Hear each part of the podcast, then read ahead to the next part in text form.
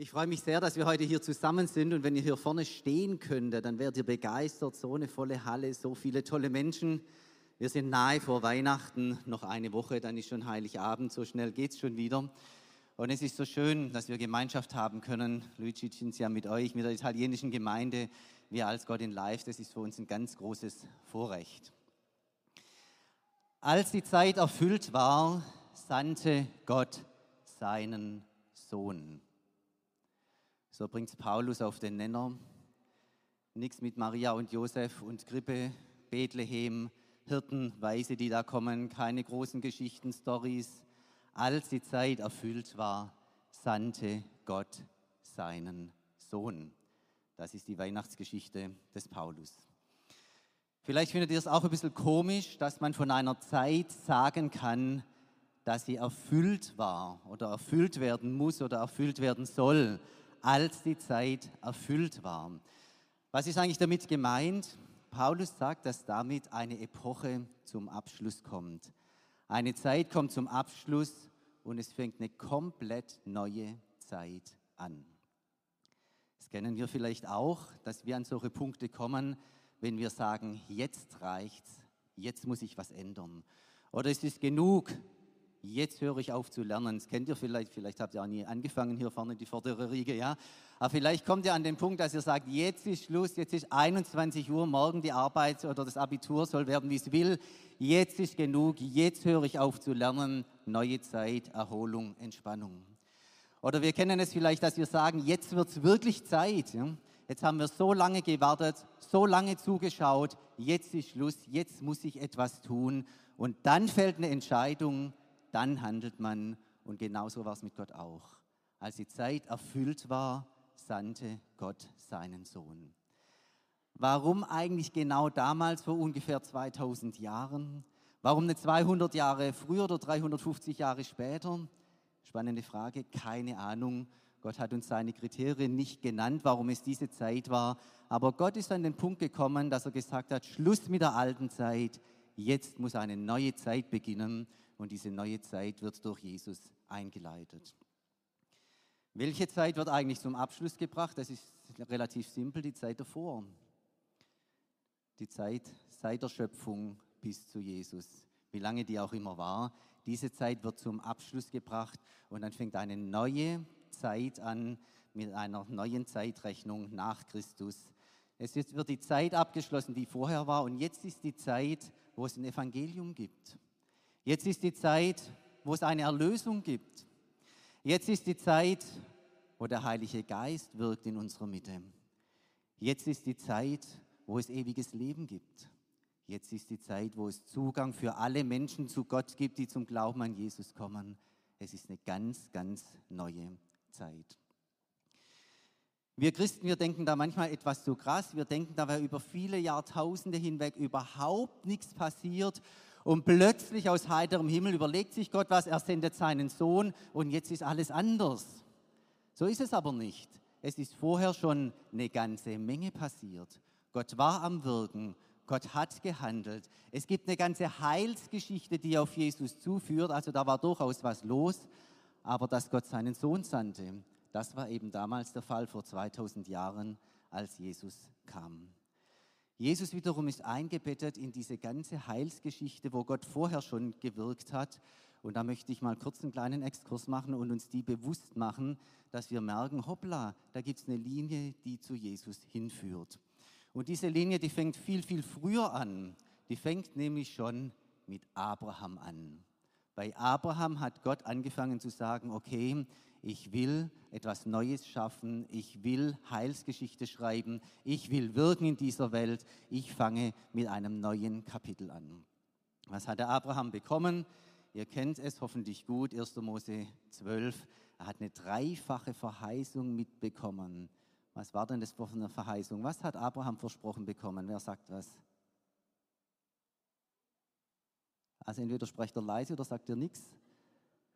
Was hat er gekriegt?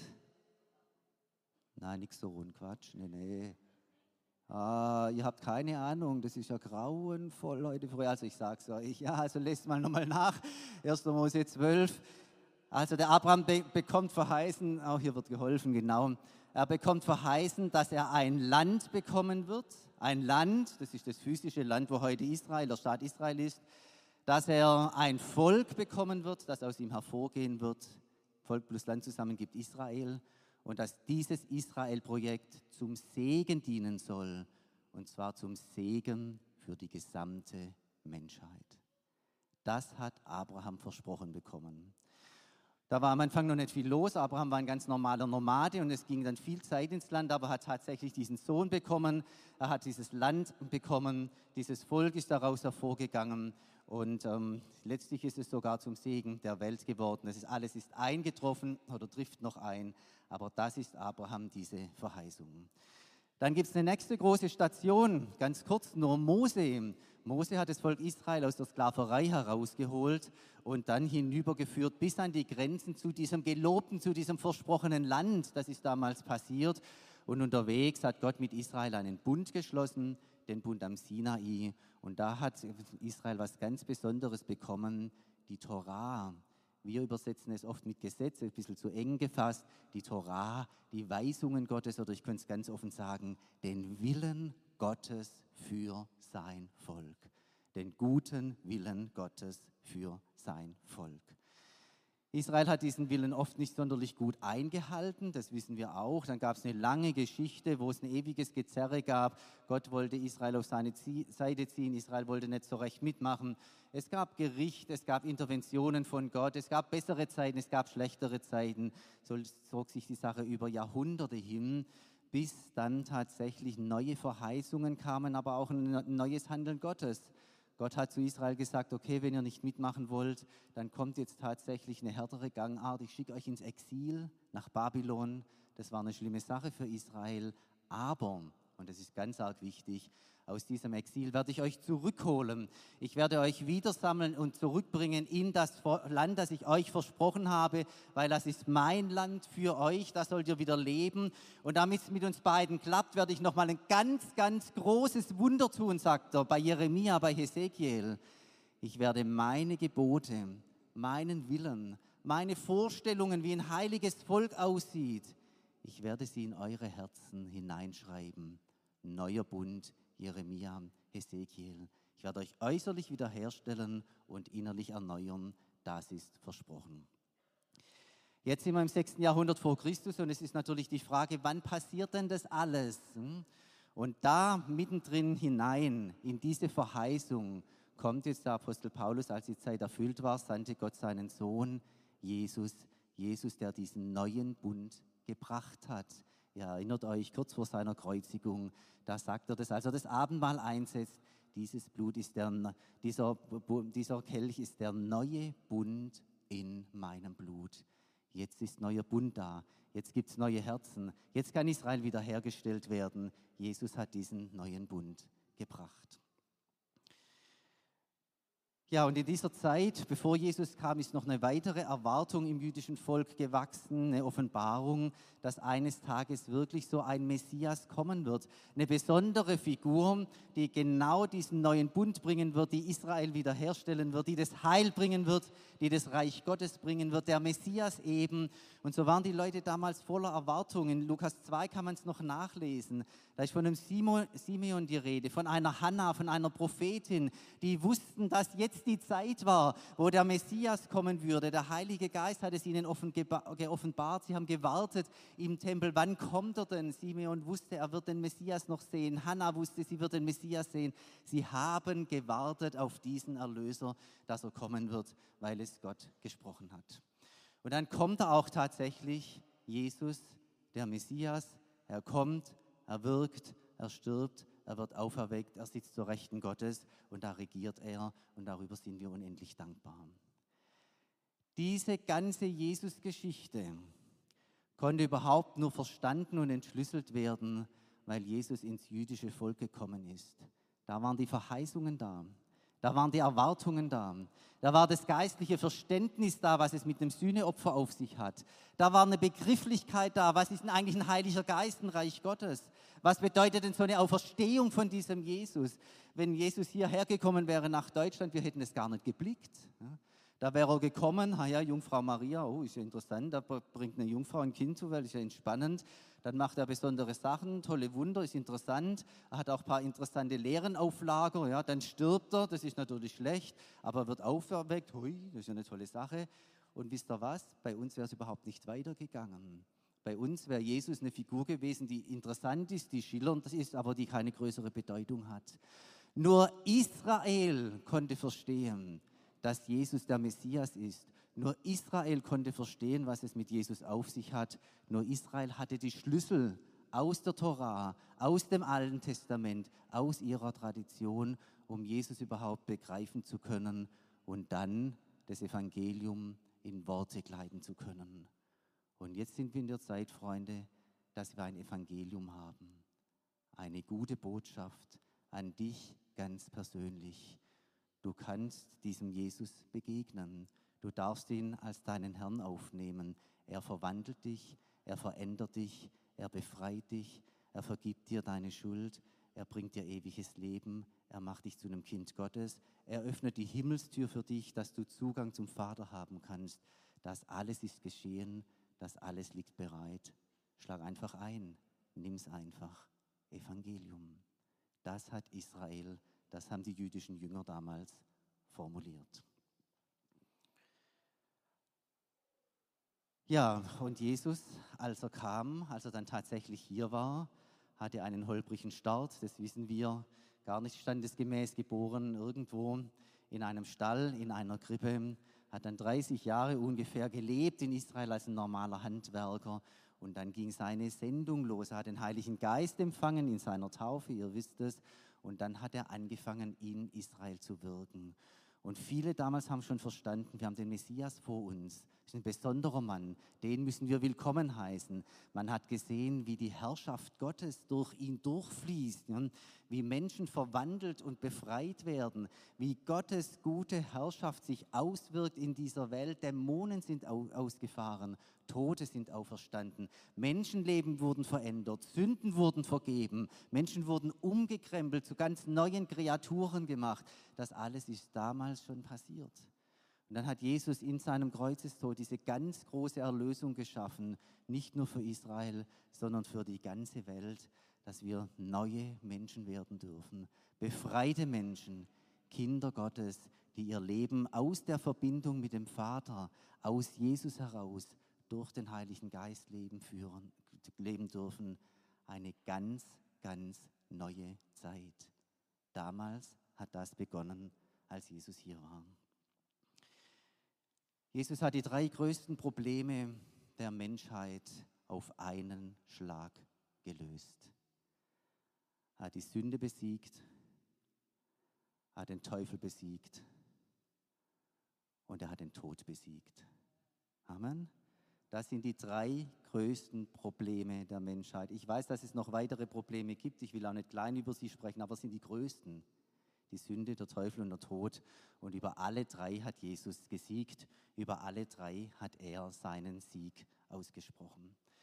Und deswegen ist diese Zeit, seit Jesus da war, wirklich eine neue Zeit. Seit diesem Moment, 30 nach Christus oder wann genau es immer war, ist mir jetzt auch egal, ja.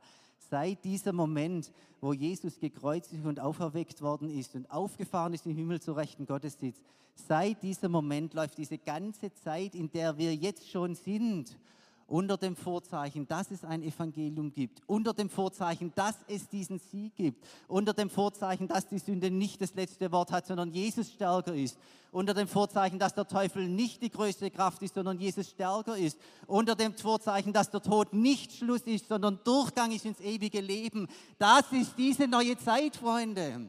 Und in dieser neuen Zeit dürfen wir leben. Da können wir Jesus wirklich einen starken Applaus geben.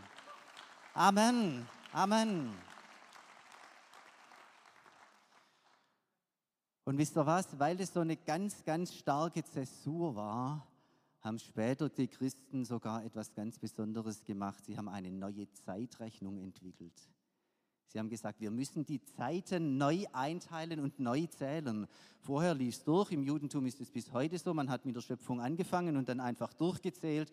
Und da ist man heute im Jahre 5000, Gotti, du weißt es wahrscheinlich besser als ich, 5700 irgendwas, ja, ist man heute in, in der jüdischen Zeitrechnung Aber die Christen haben gesagt, was Jesus gemacht hat, ist so eine starke Zäsur.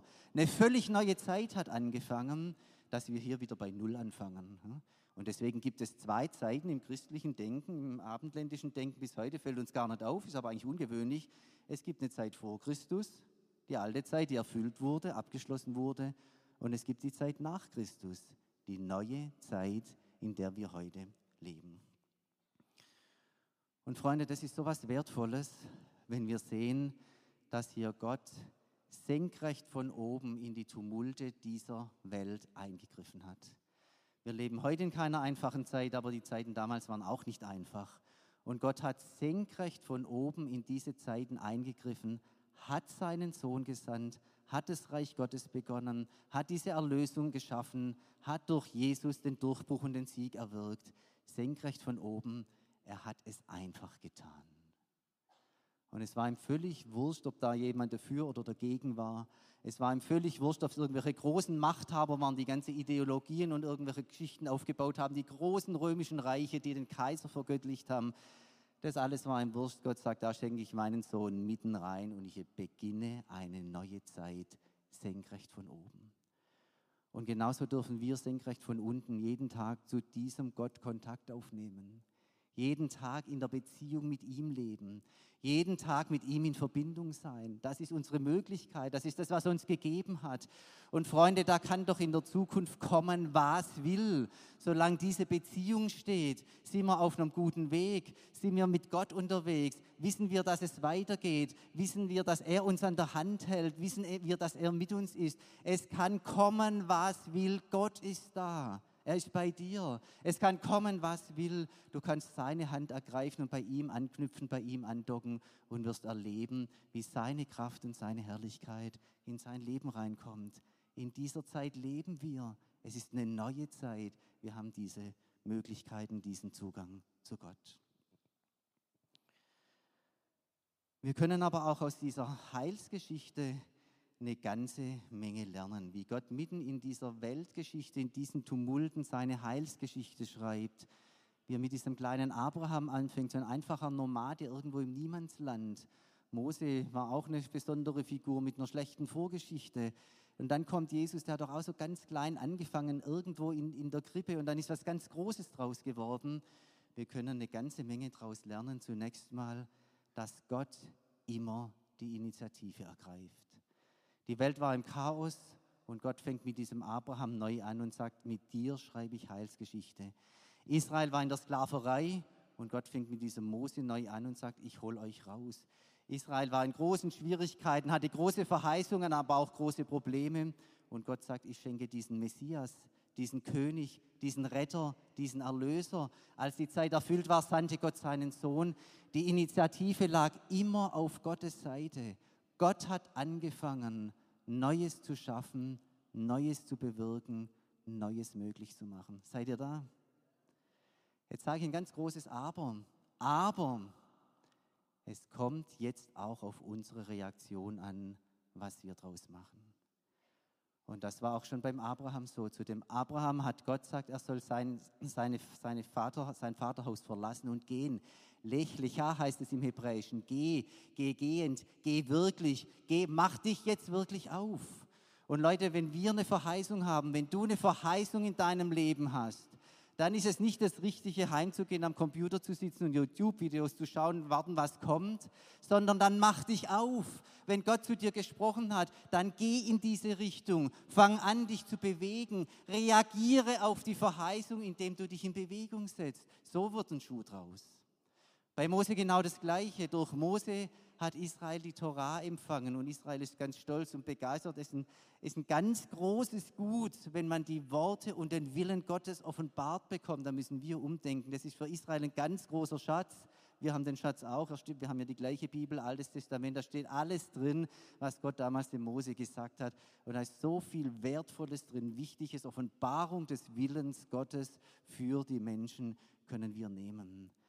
Aber Freunde, wenn wir das empfangen haben, dann haben wir nur dann was davon, dann wird sich nur auswirken, dann kommt es nur zum Ziel, wenn wir seine Gebote jetzt auch einhalten. Wenn wir das jetzt tun. Das weiß sogar Johannes noch im 1. Johannes 2, wo er sagt, daran merken wir, dass wir Gott erkannt haben, dass wir seine Gebote halten, seinen Willen tun.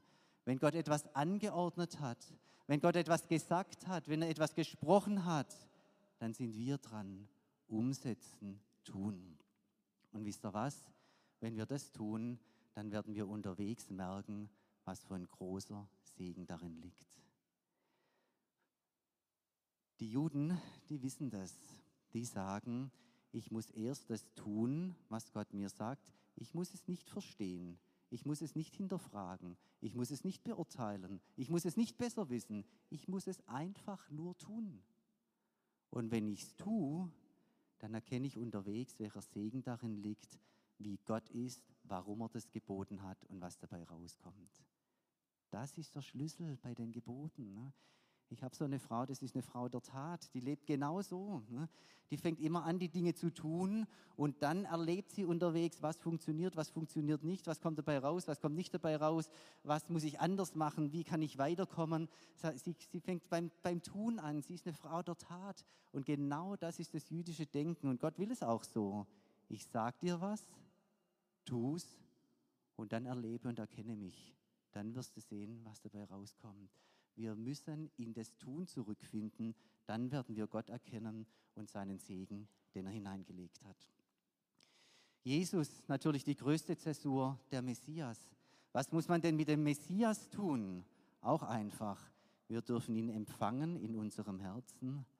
Wir dürfen an ihn glauben, unser ganzes Vertrauen auf ihn setzen und wir dürfen lernen, ihm nachzufolgen als seine Jünger. Aber da braucht es auch wieder etwas von unserer Seite. Als die Zeit erfüllt war, hat Gott seinen Sohn gesandt. Aber jetzt, was passiert jetzt?